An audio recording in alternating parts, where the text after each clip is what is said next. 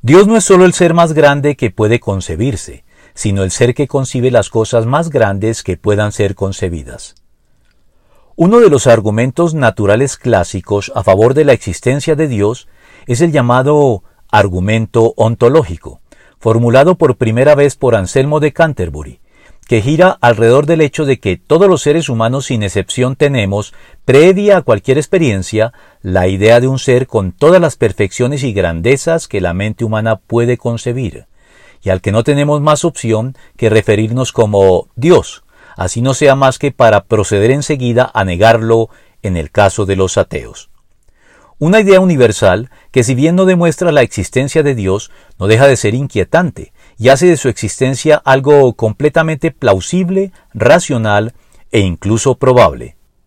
Sin embargo, y dando por sentada la existencia de Dios, los creyentes sabemos que Él no es solamente el ser más grande que pueda concebirse, sino mucho más que eso.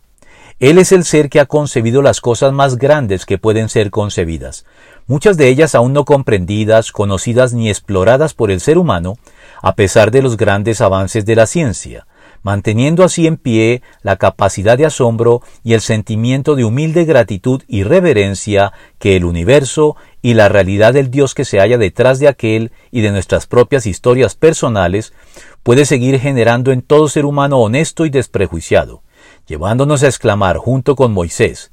Tú, Señor y Dios, has comenzado a mostrarle a tu siervo tu grandeza y tu poder